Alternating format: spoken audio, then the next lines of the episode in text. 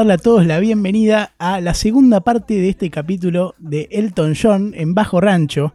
Una historia que al Matzo y a mí nos flasheó muchísimo por lo importante que es, fue. Y bueno, vamos a seguir con su carrera, ¿no? Venimos de unos 70 muy, muy cargados de laburo. Y casi entrando a los 80, ¿pasan cosas o no? Pará, peluca. No me vayas a preguntar cómo estoy. Pasamos dos días sin verlo. No me... ¿Cómo- Per- Perdóname, ¿Qué te? ¿Este, este desinterés en mi persona? ¿Cómo es esto? ¿Cómo andas? Bien, ¿y vos? Muy bien, por suerte. Me alegro muchísimo. Muchas gracias. De nada. Qué bueno.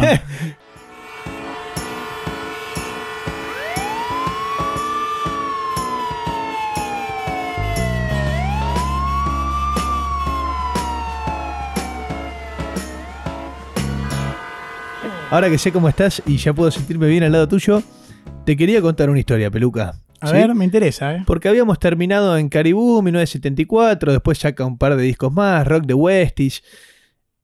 Y pasa algo, peluca. Primero, tiene una, una breve pelea con Bernie Taupin, que no mencionamos, No es dato menor, ¿eh? no es dato menor, y que por cuatro años, del 76 al 80, no van a laburar juntos, que también coincide con una época de tal vez un poquito de baja popularidad de Elton, Sí. pero estaba pasando algo así mundialmente, ¿no? Y es momento de entrar en política y en Guerra Fría. Uf, todo- en todo estaba la Guerra Fría. En ¿eh? todo estaba la Guerra Fría, nadie es ajeno o ajena a eso en esa época, y sin duda la música no lo era. ¿Qué pasa? Corría el año 1979 y en 1980 la Unión Soviética iba a llevar adelante los Juegos Olímpicos.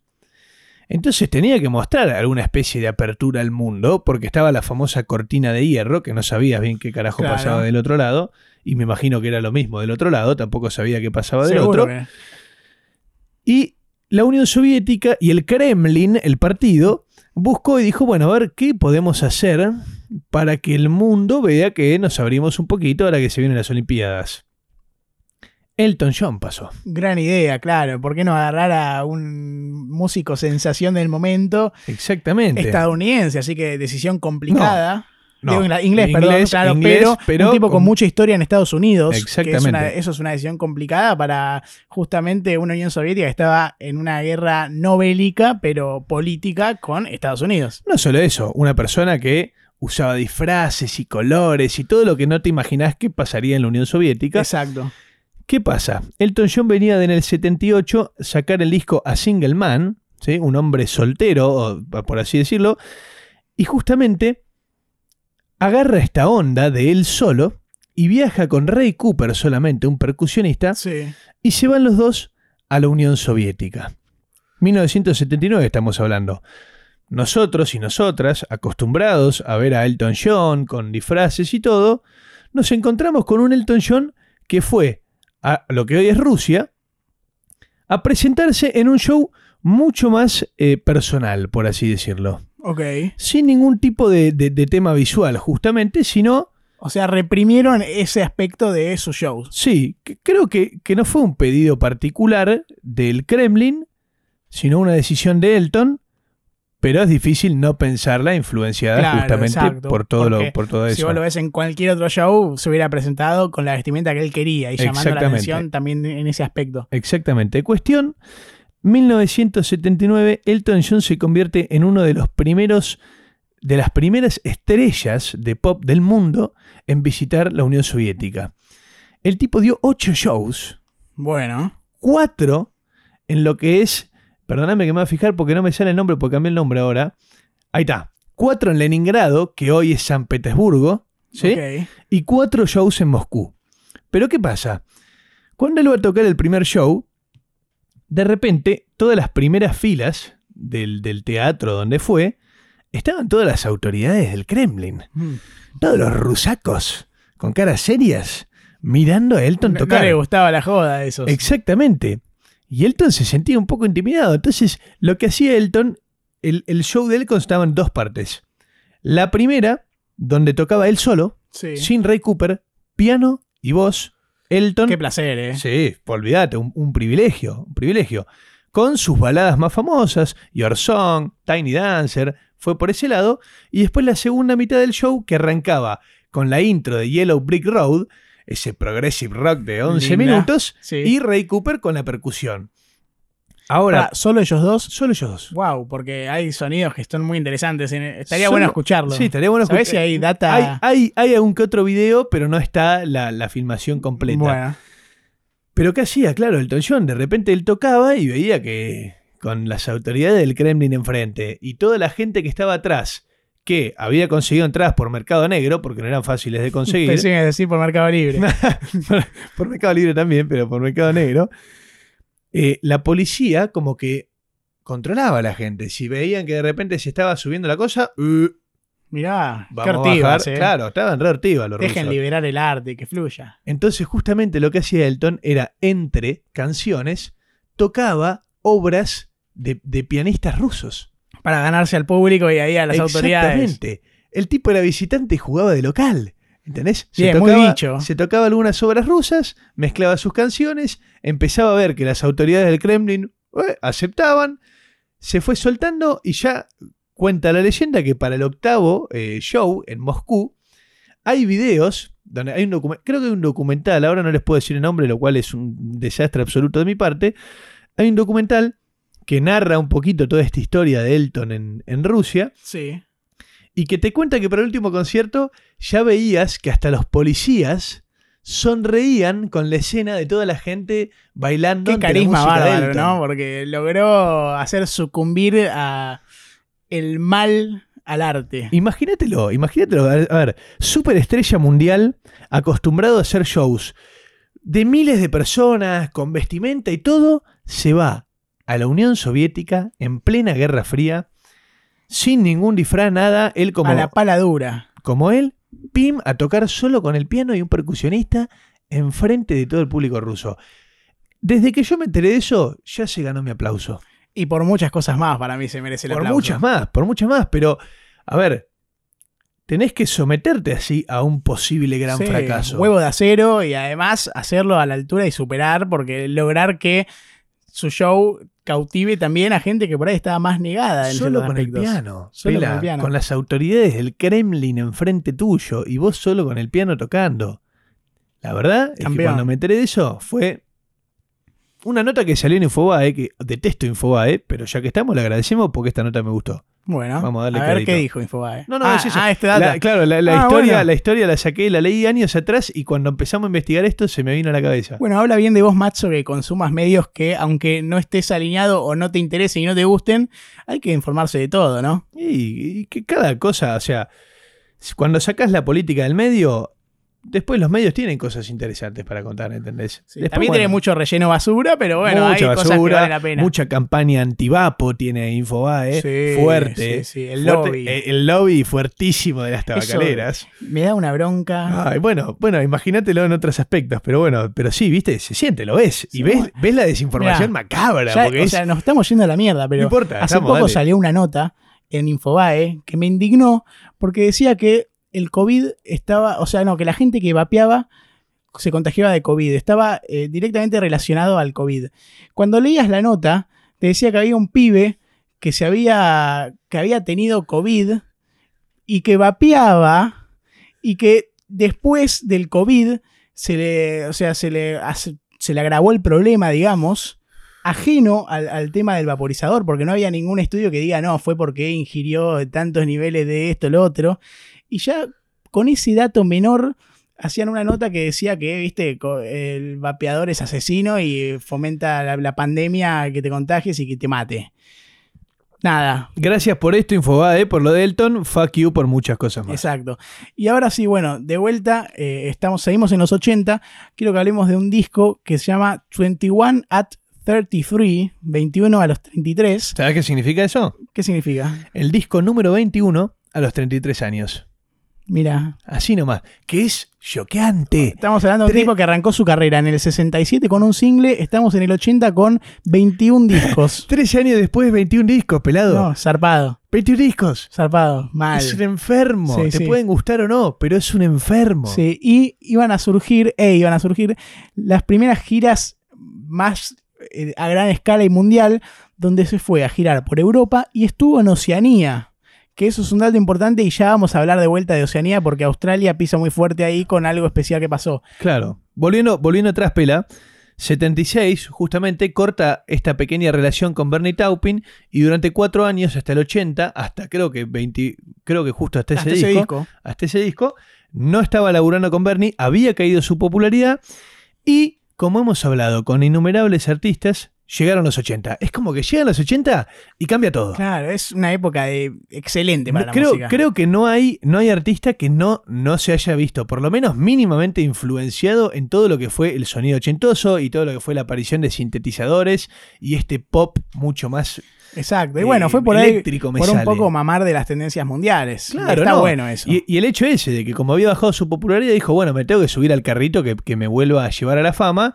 Y apareció este Elton con discos con muchas más baladas, tal vez, eh, canciones mucho más ochentosas. Personalmente, que no, no, no sé si me gustan tanto. Te- tenemos, no sé, discos como eh, eh, Too Low for Zero, que ese está bueno. Está ese está bueno. Ese está es bueno. que no sé si hay disco que esté malo de Elton. A ver, depende de qué busques, para mí es. Depende de qué busques. Ojo, porque como que sigue una línea él en su carrera. A veces experimenta y flashea en algún que otro disco, así como de forma distinta, pero como que tiene una línea. Está la línea, claro. o por de- ahí el cambio que hace es tan progresivo y suave que no lo notas tanto en el momento. Es que son tanto, claro, que son tantos discos, tantos seguidos y, y todo que sí, lo va haciendo va llevando así, en un viaje. Pero tal vez si vos escuchás de repente. eh, eh, no me sale el nombre, pero bueno, Tumbleweed Connection, te tiro uno. Y de repente el de escuchás. Yellow. Eh, el, o escuchás Yellow Brick Road y de repente escuchás Breaking Hearts del 84 y Claro, ahí sí bueno, te ahí choca. sí, es verdad, es verdad. Ahí sí te choca. Sí, ahí es. sí. Epa. Por ahí si analizás la discografía más temporalmente, es- no es tan fácil eh, identificar el cambio o Exacto. lo vas notando vas gradualmente y suave. de a poquito, pero de repente si más escuchás- allá de esos discos aparte. Pero si escuchás del principio, uno al principio y de repente uno de mitad de los 80, vas a decir, epa, es, es otra persona haciendo la misma porque es la voz de él y te das cuenta que es el piano de él, pero se había movido de mambo, había pasado algo mucho más ochentoso y había pasado a una enorme cantidad de drogas. Eso, un momento palero para su salud. Muy palero, porque Elton John empezó a consumir cocaína en el 73 por un cuando representante, ¿no? un Algo repre- así. Exactamente, un, bien peluca. Un representante que tuvo él le presentó la merca, vamos a decirlo así, como... La cameruza. aquel- no sé si te acordás, ahora se- las cosas se me vienen a la cabeza. Hay un economista que se llama Álvarez Ajís, que hace unos años dijo...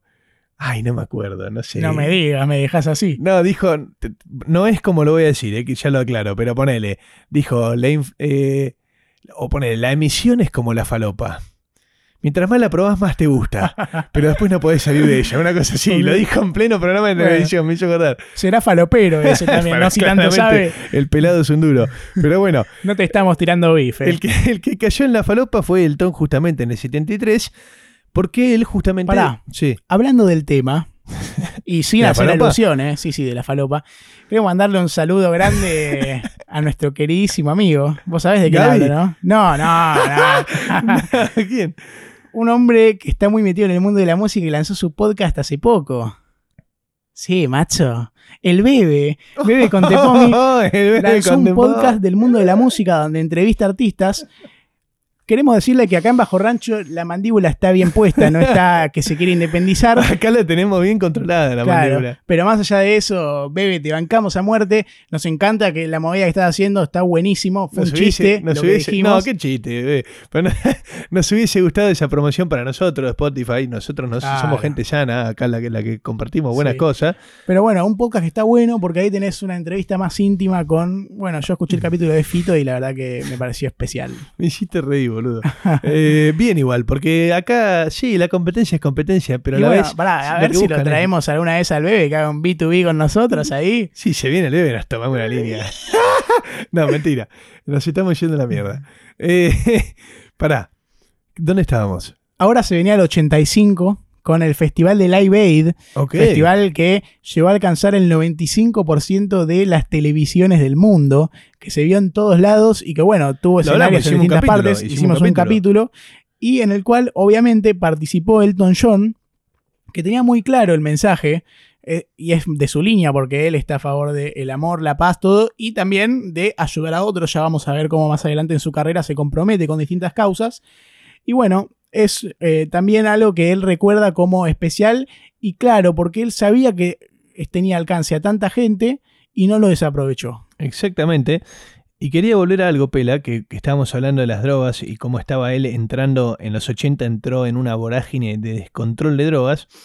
Y él lo adjudica mucho, retomamos al lunes que hablamos de la infancia y del padre duro, él, él atribuye que justamente era una persona muy tímida, por el contexto donde creció, y que en su momento la cocaína para él había sido eh, una sustancia que lo había ayudado a tal vez, viste, soltarse.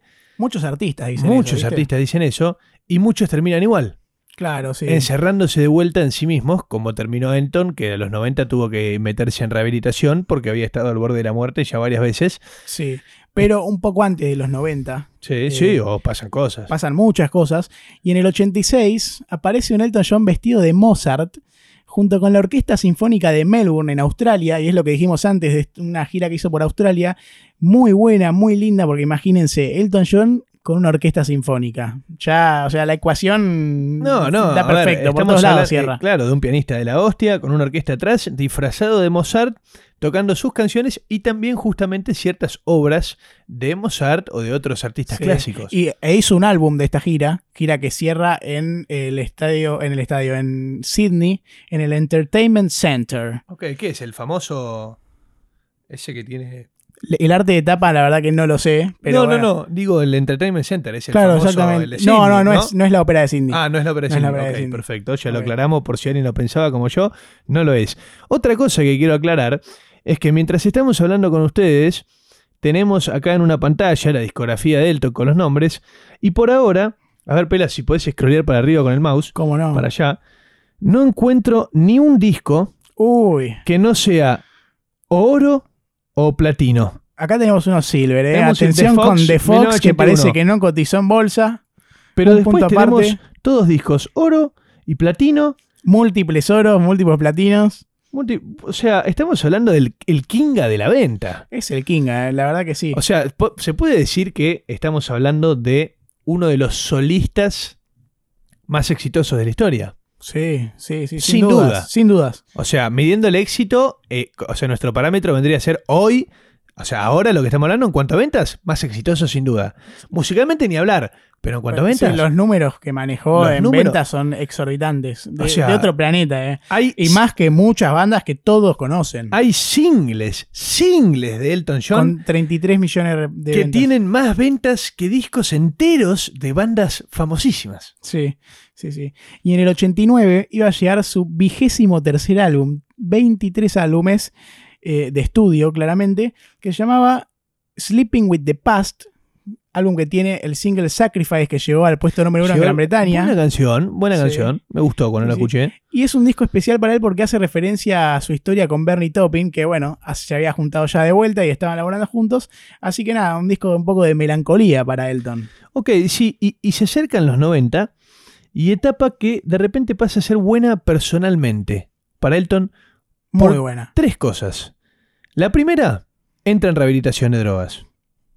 Limpio. Hace un clic. Hace un clic, limpio. Desde los 90 en adelante no consumió, no consumió más.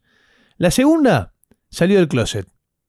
Bien, porque 90. no hay que reprimir nada. Salió del closet, al fin. Perfecto. Y la tercera, me olvidé. Bueno, me gusta.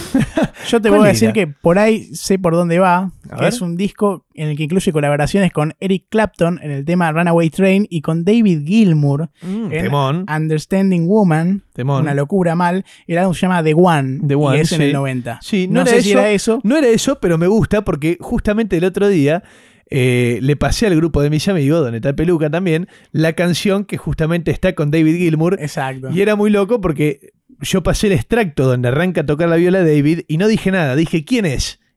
Instantáneo. David pusieron. Sí, David, es verdad, David, es David. buen oído nuestros amigos. Total, pero muy, o sea, hermosa canción, hermosa colaboración. Sí. Un Elton. Ah, pará, ahí está, me acordé. Vamos. La tercera era que Elton se pone totalmente activo en la recaudación de fondos para la lucha contra el SIDA Eso y no crea una menor. fundación propia, la Elton John Foundation, Y después iba a hacer shows benéficos. Hay un poco más de data que ya vamos a llegar y que demuestra ese compromiso que le dijimos por ahí antes, el lunes, en, el otro capi- en la otra parte del capítulo. Y bueno, ahora ya llegó el momento en el que se pone más empático y hace clic. Y bueno, fue eso de los- dejar las drogas y empezar a pensar en el resto y en el de al lado. Se puso los pantalones y se dio cuenta que si seguía por ese camino iba a morir. Y se dio cuenta que no quería eso, básicamente, y peleó y, y- y- y salió. Sí. Salió, que no es fácil. Ese disco de One que hablamos recién es un disco que logra doble platino y que también, el dato que quería contar es que la tapa, el arte de tapa fue por Gianni Versace. Así que después miralo, está linda, está tipo, bueno, al estilo Versace, es Mirá muy vos, claro, gran- se nota. Gran, gran amigo Gran de Elton amigo, John, sí. Gianni Versace, que después, en el 97, es asesinado. Versace, Sí, exacto. que también muere la princesa de Diana. Sí, bueno, algo. eso, exactamente. No sé si querés. lo- ya vamos a llegar ahí un poquito más antes, sí. Eh, hizo un tour con este álbum de One, en el cual hizo 154 shows, Matzo, entre el 92 y el 2003. O sea, es algo que duró mucho tiempo y en el que siguió sacando discos en el medio, obviamente, pero es el show, de, el tour de la gira esta, 154 shows. ¿Qué te parece? No lo puedo creer. Me hace acordar a, a Dire Straits. Claro, que no paraban de tocar. Pero sin parar un segundo. Exacto, sí. Y en el 94 iba a pasar algo muy importante para él, que es que de la mano de Axel Rose, que fue quien lo presentó y quien lo incluyó, entraría al Rock and Roll Hall of Fame, al Hall de la Fama del Rock and Roll. Y bueno, o sea, ya estaba dentro. No solo eso, Axel Rose, cuando sube a darle la, la bienvenida al Salón de la Fama, cuenta que si no fuese por Elton John y la canción Benny and the Jets, que dice "Pe- pe- pe- Benny and the Jets, tan, Temazo. tan", temón increíble de Yellow Brick Road, Axel Rose cuenta que justamente esa canción fue una de las grandes inspiraciones que tuvo para convertirse en lo que se convirtió. Y uno piensa, qué loco, porque tal vez uno no asocia, cuando me refiero a uno, digo una persona de 20 y largos Claro. que, que mamó tal vez el Elton John más del final, más baladesco, Sí, más popero también. más popero, que Elton John tuvo un rock hermoso en sus principios e inspiró ni más ni menos que al cantante de Guns N' Roses. Eso, tenía momentos en los que tenía ahí unos tintes de los Rolling, un poquito. Algo de los Beatles le, le supe sacar de, También, de también, discos. eh, hay, hay un montón de canciones de Elton que son re rockeras que las escuchás y te dan ganas de romper todo. Y es él con el piano, pla, pla, pla, Claro. pla, dándole pero masa. boludo. Sí, sí, es muy lindo ver recitales de Elton y hay mucha data. Hay, por ejemplo, de Rocketman, de- del disco Honky Chateau, hay distintas, vos podés, si entras a YouTube, ver vivos de los a distintos años, tipo, sé yo, hay uno, no sé, creo que hasta de 2016 inclusive, y lo ves a Elton cantando el mismo tema en distintos años y ves cómo le cambia la voz, que eso es algo importante, y no deja de ser un momento muy especial porque cuando la canta y todo y el ambiente que hay es como muy Todo. íntimo, el piano, él En el cantando. momento ese, "Tum, she packed my bags", ya está. Claro, y además a veces con ha hecho shows con algún invitado, cantantes conocidos, ahí cantando la canción y él tocando. Está bueno. Así que nada, No nos quiera- olvidemos que, como lo dijimos el lunes, fue la última persona que tocó en vivo con John Lennon, este tipo, ¿entendés? Sí. En el 95, Matzo iba a llegar otro reconocimiento importante, que es por un trabajo relacionado al Rey León, porque él compuso la música del Rey León y fue acreedor de un Oscar Academy Award. Peluca, ¿cuántas veces hemos Hakuna cantado Matata. Hakuna Matata, The Circle Circle of Life? Life, o- sí. o- o- Can you ¿Entendés? feel the love tonight? Y eso es Elton Es John. Elton John. Una Eso locura. es Elton John. Esa música que nos marcó de chicos es Elton John. Y bien merecido tuvo ese premio. Recontra merecido. que lo ganó por Can You Feel the Love Tonight, Sí, no por las otras dos que también estuvieron nominadas. O sea, no sé, la, he tenido creo un 10% de chance de perder. Las otras 90 la de que gane él. Sí, Pero la rompió toda. Una locura, sí. Que lo hizo con Tim Rice, otro letrista. Este es un Es verdad. que no hizo con Taupin. Uno de los pocos que no hizo con Taupin. Sí, pero salió, ya vimos cómo salió, entonces te das cuenta que la constante que es Elton John no falla. Eh, en el 97 iba a pasar algo que ya hablamos, que fue lo que vos contaste, lo del show en tributo a la princesa Diana de Gales, Candle in the Wind. Eso, pero. ese que- disco iba a vender más de 30, Esa ese disco, canción, esa perdón, sí, un single, iba a vender más de 33 millones de copias, lo dijimos antes, un número de otro planeta, y generar millones de ganancias que fueron todos donados a la fundación de la fallecida princesa, justamente Es que- en acción benéfica. Lo loco, es, lo loco es lo siguiente. La canción Candle in the Wind ya existía. Sí. Y era del disco de él, de Elton John, Yellow Brick Road. ¿Y qué pasa? Cuando fue eh, la muerte de Lady Di, que fue este accidente de auto, si no me Sí, equivoco, medio polémico, raro, en un medio túnel. turbio, ese mismo año mataron a Gianni Versace, eh, no estaba en un buen lugar Elton, y justamente agarró la canción Candle in the Wind y Bernie la escribió de vuelta en tributo a la princesa Diana, y sacaron este single, y bien, como decís, 33 millones de copias, se convirtió en el segundo single más vendido de la historia. Claro. Ojo, y no piensen que iban a terminar ahí los galardones y los premios. No, jamás, pero, pero ¿entendés eso? Una canción que hizo él y Bernie vendió 33 millones de copias. Una canción. No, no conozco álbum. O sea, me- si me tengo que ir a esos álbumes, me tengo que ir a Dark Side of the Moon, me Claro, tengo que ir a los bueno, grandes. hay que a los grandes, grosso. A los grandes álbum. discos. A los grandes discos. Thriller se va por ahí. Y Candle in the Wind. Claro, sí. Bueno, en el 98, eh, un 24 de febrero, iban a condecorarlo como Sir Elton John. Ahí va, después de tanto esfuerzo, en Inglaterra se le reconoce bien Merecido. su laburo, como- bien como- merecido, por, Por, y, y por, dos la cosas. reina en el Palacio de Buckingham. Exacto, no, no, fue una condecoración, eh, eh, ¿cómo se dice? Monárquica hasta Sí, cierto sí, punto. Súper monárquica. Eh, por dos razones. Una es por su contribución a la cultura y la otra justamente es por la contribución a todo lo que fue su fundación en contra de la lucha, o sea, contra la lucha del SIDA. Se ganó esta condecoración y pasó a ser, de repente, Sir Elton John. Ahí va, bien puesto. Sir como Elton fue John. Sir Bob Geldof, Claro. que fue quien hizo Live Aid, ahora tenemos a Sir Elton John. Está bueno que reconozcan ese tipo de acciones, ¿no? Sí, sí, bueno, acá también, acá tenés ciudadanos ilu- tipo, creo que hace, hace no mucho, seis años habrán nombrado ciudadano ilustre de Buenos Aires a Charlie García, ponele. Linda, bien ahí. El tema es que no tenés a, a la espada. Claro. Y- y la no hay tanto biribiri y tanto Claro. show, esto es más serio. Exactamente. Escúchame, estamos entrando en los 2000 ahora.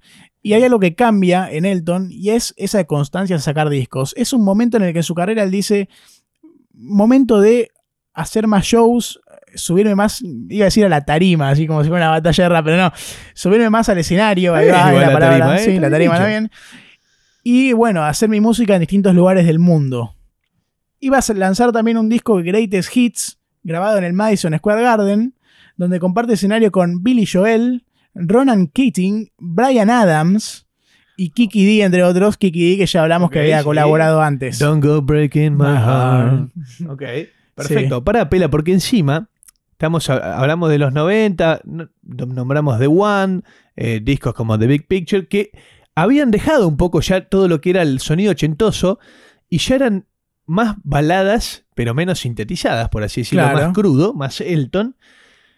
Pero en el 2000, mientras ahora en el oído nos está sonando Benny and the Jets, Sí. eh, en el 2000 hace un cambio Elton y empieza desde el disco Songs from the West Coast a volver a lo que fue su principio. Eso, eso está muy lindo. Quiero decir un detalle más de Sí. este álbum de Greatest Hits que se llamaba One Night Only. Y se llamó así porque fueron dos shows que dio en el Madison Square Garden. En el primero no anduvo el sistema de grabación, entonces lo pensaban hacer con los dos, sacar lo mejor de, de los dos. Lo, se jugaron a la noche que quedó. Y ahí, bueno, y la One Night excelente. Only. One Night Only por eso, excelente, excelente, Beluca. Buen, buena, buena data. Eh, 2000, de vuelta. Eso que te decía, vuelve a sus raíces y en 2006 saca un disco que a mí me voló la boina. Linda. Antes de ese disco, Sí, hay algo que está muy bueno.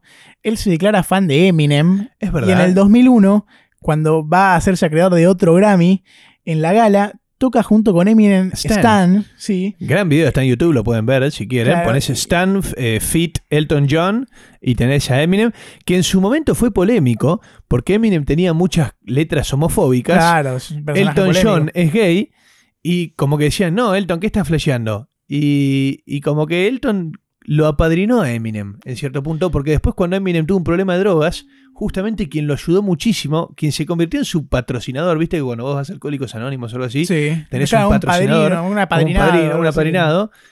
Elton John fue el apadrinado de Eminem, que es muy loco.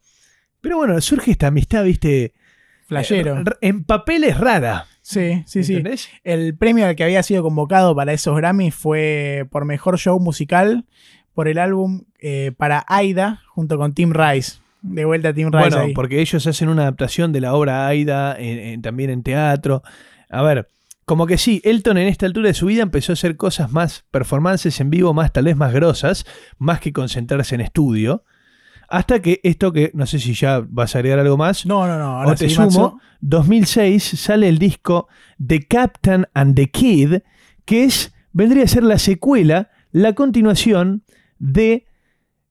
No me sale... Era Captain Fantastic and the Brown Dirt Cowboy. Que Linda, ese- salió la secuela. Exacto, fue un disco del 73 que justamente relataba la historia de Bernie y de Elton John antes de llegar a la fama. Y, ¿cuántos años después? Estamos hablando de 73, le sumamos 7, Oh, 80, le sumamos 20, 26, le sumamos 23. 6, 30, 32. Oh, oh, qué mal que andamos. 32 años después sacaron la continuación de ese disco. Peruca. Está bien, hace mucho no tenemos clases con la Betusa. Captain- Betusa. Captain and the Kid, continuación del Dirty Cowboy del 73. Sí. Discaso que lo escuchás y decís, Eso mismo. este es el Elton, por lo menos a mí. Volvió que el Elton claro, de, de la People. el, el Elton del, del 70, el rockero, el que Sí. le daba un lugar a su piano increíble. Recomendado, por lo menos desde acá bajo rancho, fervientemente, si les gusta todo esto que le estamos contando y les gusta Elton John, escuchen The Captain and the Kids y estoy bailando mientras me suena. Un Elton que para este entonces ya él era reconocido fan del Watford en Inglaterra, que ya era Accionista. lifelong, sí, y también eh, chairman. O sea, Exacto, ya en, en el bien 90, en el reconocido. 90 tuvo, o sea, adquirió parte del Watford, se hizo miembro de la junta y hace y un show a beneficio ahí. En y 2005. después le terminaron dando una grada de la tribuna, le pusieron de nombre la Sir Elton John. Imagínate, Claro, pero che, ponéselo a todo el estadio, viejo. No, pero es tipo, ¿en qué bandeja te sentás? En la Sir Elton, papá. Sí, pero bueno, o sea, el Watford, un equipo chico, no sé, lo pienso en Argentina, no te voy a tirar la chicana de Racing, será un Atlético Tucumán, ponele, no sé, algo por ahí o no. Pela, no podés ni ver al rojo en tele todavía, no me venga a joder. Es que ya lo vi mucho. Eh, pará, volviendo, sí, no. O sea, tal vez vos decís, podrían haberle dado más, pero bueno, no hay muchos artistas que tengan la bandeja No, de un es verdad. estadio con su nombre. También, sí, sí. Y en el 2007 iba a pasar algo grosso, que es que iba a celebrar su cumpleaños número 60 tocando en el Madison Square Garden en New York City. New York de vuelta. City. Y bueno, eh, es un lugar que él recurrió mucho en su carrera Sí. y cada show que dio en el Madison Square Garden fue súper especial. Recordemos que el primero del Madison fue con, él, con, él, John Lennon. Con John Lennon. Otra vez con, con la confusión. Nos envenena. Sí, sí, sí, es verdad, es verdad. Es verdad. Y, y Pela también era un Elton John que, o sea, desde, desde los 2000 más en adelante me pasa, viendo entrevistas y demás que he visto, que se lo veía más contento al fin, se lo veía como puro, suelto, eh, feliz. eh, eh, y a todo esto creo que en el... Es que creo que no hay maldad dentro de Elton John. O- a esta altura, inspira. no sé, no sé igual, pero no pareciera. Claro, o sea, no de pareciera, afuera no pareciera. imagen. Tiene pinta igual de ser jodido. Sí, Tiene pinta de ser jodido. tiene pinta de ser una vieja yankee. Claro, como que le molestan ciertas boludeces. Pero Ah. o sea, tiene pinta de ser jodido porque, eh, qué sé yo, te lo dice la gente que estuvo con él, que también había mucha época de droga, entonces tal vez eso, viste. Es más, ahora se me viene a la cabeza una anécdota. ¿El Que es que, no, no. Eh, que hay un recital que están haciendo los Rolling Stones en los 80, no me acuerdo el año específico, y lo invitan a subir a, a Elton John a tocar. Y Elton estaba duro, como una piedra, sube, empieza a tocar, no sé qué tema toca, que le gusta mucho, y se lleva. Se lleva y se queda en el piano y no se va.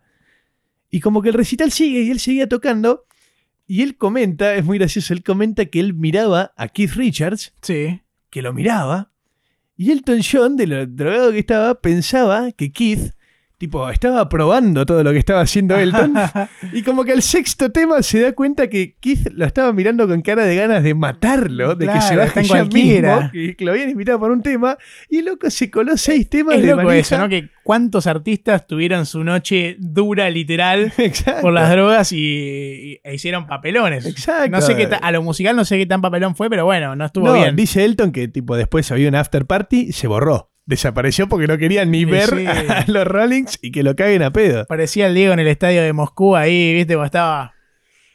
Feliz, qué imagen hermosa igual, ¿eh? porque te tiene que dar de toda la cancha solo el sol a vos, digo Armando Maradona. Eso fue, estuvo bueno, me pareció armado. Eso fue mágico, pero bueno. Eh, 2000, 2006 estamos hablando.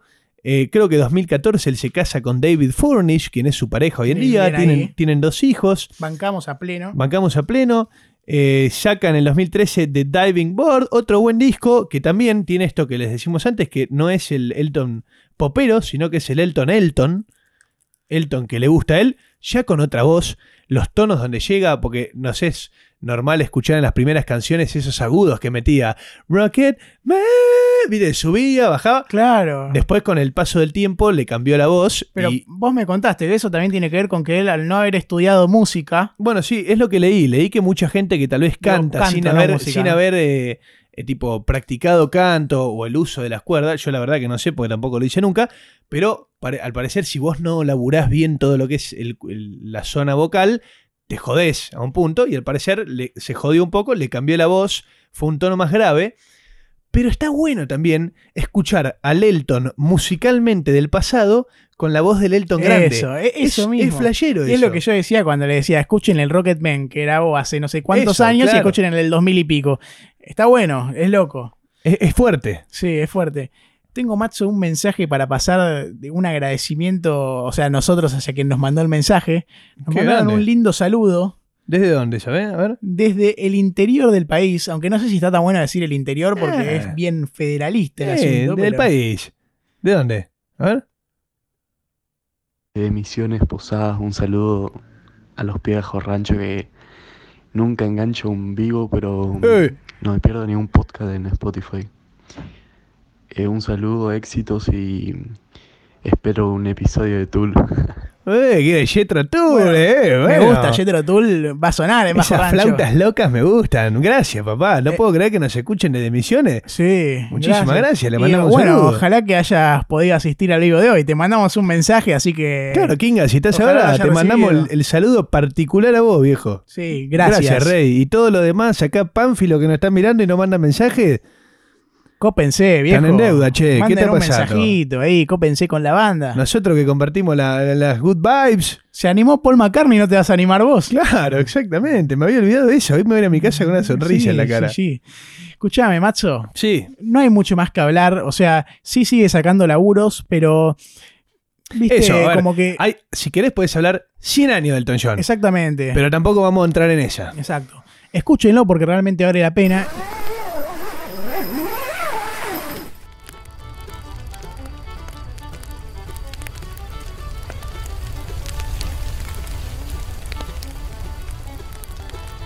Vamos un poquito a hablar de qué nos pareció a cada uno lo que escuchamos. Lastimosamente sin la opinión de Gaby, pero bueno, ya hablaremos con él y tendremos nosotros la data privada de qué dice Gaby y ustedes se van a tener que joder y esperar a la próxima. Exactamente. Mira, Pela.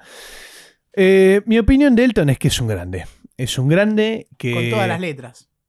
con todas las letras que tardé muchísimo en descubrir, que subestimé, no, o que no, o tal vez no que subestimé, sino que nunca investigué y me quedé con lo que conocía. Y la verdad es que me llevé a un tipo con una creatividad increíble y un ejercicio muy bueno, que es también una reflexión que tengo acerca de la música que no está en nuestro idioma, y es que uno cuando escucha música en inglés, un, un hispanohablante como, Sí. como soy yo, se pierde un montón de cosas cuando escucha una canción. Claro, como comentamos en el capítulo de Jamiroquai. Exacto, te perdés un montón de cosas. Y lo loco es que no por, no por nada se resalta durante tantos años la existencia de Bernie Taupin al lado de Elton John. No es por nada.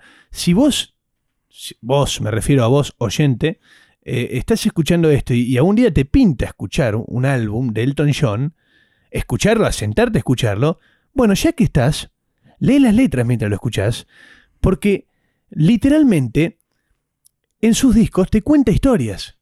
Claro. Te cuenta historias, pero historias como si las... O sea, podés leer la letra sin la canción y es una Y historia. suena bien, claro. Exacto, podés escuchar la canción sin leer la letra y suena bien, haces las dos juntas y te pegas un viaje increíble. Exacto. Estoy muy de acuerdo con vos en todo lo que dijiste. También es mi caso el de Elton, parecido a lo de Jamiroquai en ese sentido de que es un artista del que se conoce el nombre, todo el mundo lo conoce. Conocía algún que otro tema, muchos sin saber que eran de él. Y cuando lo fui escuchando y metiéndome, y, al escucharlo toda la discografía de principio a fin a nivel cronológico, aprecié muchísimo y, también fui ahí eh, fluyendo, fluyendo con él en la ola, ¿entendés? Y la verdad que lo que transmite su música está buenísimo, es una música tranquila, no es una música así palera, dura, es una música... Ojo, tiene por momentos algunas Tiene palas sus lindas, momentos, pero sí. lo, as- lo balancea muy bien. Claro, lo, lo balancea muy lindo. Y tiene algo que me gusta, me hubiera gustado que experimente más, que es en discos como el Yellow que hablamos, que ahí había cosas más viajeras y instrumentales lindas, acompañadas obviamente de una voz sublime y, y de trabajos increíbles. Pero de verdad que Elton John, o sea, entra en mi lista de esos artistas, como dije en su momento con El Flaco, no sé si lo dije con Jamiroquai, pero también eh, es el caso, de lo que puedes escuchar JK. cualquier laburo de los que hicieron, cualquier disco, y decir, "Uh, está buenísimo. Y no encuentro un disco que me haya disgustado, como cosa que sí, por ahí con otros artistas, de repente había algún laburo que no me gustó tanto, o que, con bandas que me quedaba con una etapa de su historia y otra etapa por ahí no, no mucho, pasa mucho eso. Justo con Elton me encontré con alguien en el que lo sentí un volante polifacético. Ok, me parece una buena definición de Elton porque pasa por todos lados. Eh, otra cosa que quería hacer, Pela, es hacer una listita personal. Después, si vos querés sumar, también sumá. Dale. De los discos que recomiendo fervientemente, porque entre 30 discos es muy difícil que alguien Sí. alguna vez escuche Bueno, todo. también tenemos adeudada esa lista de Spotify de, Exacto, la de playlist. Bajo Rancho, sí, la playlist. Tenemos que hacerla. Yo, personalmente, Matías, les recomiendo lo siguiente. Primero, escuchar Madman Across the Water. Después de escuchar Madman Across the Water, escuchar Tumbleweed Connection y ver la enorme diferencia que hay entre las dos. Sí. Y después dos discos más, porque tampoco quiero extenderme demasiado. Uno es Captain Fantastic and the Brown Dirt Cowboy, que es justamente esta historia de Bernie y Bueno. Elton antes de la fama. Y después el gran y mítico Honky Chateau, Oh. porque tiene un par de los clásicos que son infaltables. Estoy muy de acuerdo en todos tus gustos. Quiero decir el nombre bien porque lo mencioné varias veces y eh, el nombre no lo dije de la forma correcta. O sea, dije el Yellow, el Yellow. ¿Cómo? Goodbye Yellow Brick Road, pero bueno, Ahí va, es, eso es un nombre complicado. es el Yellow Ese es mi Brick disco Road. preferido. Después 21 at 33, segundo álbum que más me gustó de su carrera. Y el Honky Chateau que guarda un lugar especial en mi corazón, sobre todo por ese Rocketman Rocketman. que sí, sí, que tan feliz me hizo ahí viendo a Hank Moody. Perfecto. Bueno, Pela, estamos finiquitando esto. Miércoles, sí. Sí. se viene el jueves, se viene el viernes, se viene un poquito de felicidad. ¿Qué hacemos? ¿Cerramos esto? Vamos a dejarlo, pero vamos a dejarlo con un videíto, un tema. Ah, ¿sabes que se complica el video? Perdóname, Complica el video. tiré la Pero piedra pará, y escondí pará, la mano. No, pero pará, lo podemos dejar con un tema. ¿Sí? Dale, búscalo. Mientras quiero agradecerles a todos los que estuvieron acá en el vivo, a los que bancan a Bajo Rancho, porque si bien no nos llegaron muchos mensajes, nos llegaron mensajes de gente que no conocemos, sin hablar del de Paul McCartney, que es un punto aparte. Y la verdad que son lindas caricias hacia lo que estamos haciendo. Gracias a todos los que se coparon. Ojalá que se copen muchos más, eh, porque nos encantan esos mensajes y lo disfrutamos mucho y también los agradecemos. ¿Y, les, ¿Y ya estamos? Y ya estamos. ¿Y les dejamos con Benny and the Jets? que vengan Benny and the Jets. Buen miércoles.